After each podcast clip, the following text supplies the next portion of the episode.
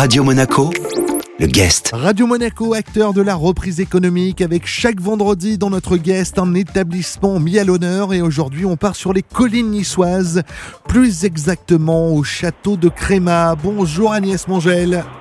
Bonjour Eric. Vous êtes donc responsable des événements de ce mythique établissement au milieu des vignes de Bélé qui sort d'une rénovation qui a duré 18 mois. Que s'est-il passé d'ailleurs durant ces 18 mois? Qu'est-ce qui a changé?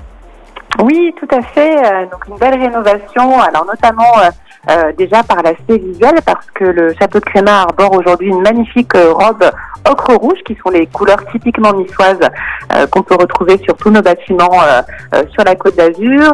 Il a également subi de nombreuses rénovations intérieures euh, puisqu'on abrite une magnifique collection du mobilier du Ritz, euh, qui était ici de la vente aux enchères euh, à Paris et que notre propriétaire a voulu conserver et mettre en valeur effectivement dans ce lieu. Et puis voilà, des jardins, la création d'une fontaine, des terrasses entièrement rénovées et un accès effectivement aujourd'hui possible à tous, puisqu'on a la chance d'avoir pu profiter des, des travaux de, de, rénovation de l'accès en fait du chemin de Créma, qui est maintenant voilà bien desservi également par les transports en commun.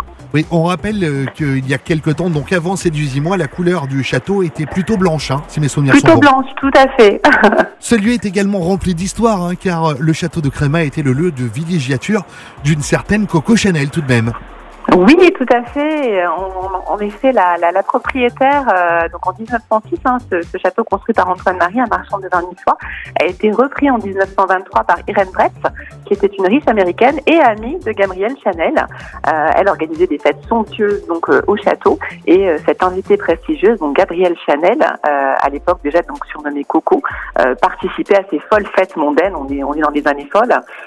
et la légende raconte qu'elle aurait beaucoup aimé le, les deux séances entrecroisés hein, qui sont le, le, monogramme en fait du château de Créma euh, et qu'elle aurait souhaité l'utiliser euh, pour le logo de sa grande maison de couture.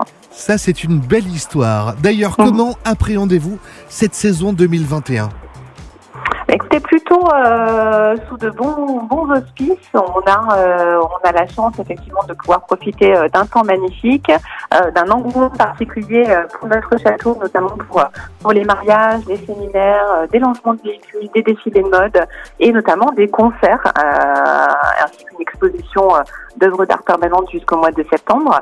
C'est vrai qu'on a, voilà, on a réorienté toute la communication et notre stratégie de développement sur un, va dire un, un développement du château vraiment orienté euh, art et musique. Euh, et on a hâte de pouvoir vous le faire découvrir. Eh ben, on a hâte aussi de venir vous rendre visite. Merci beaucoup Agnès.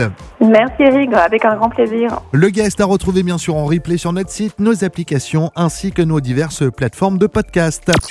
Radio Monaco, le guest.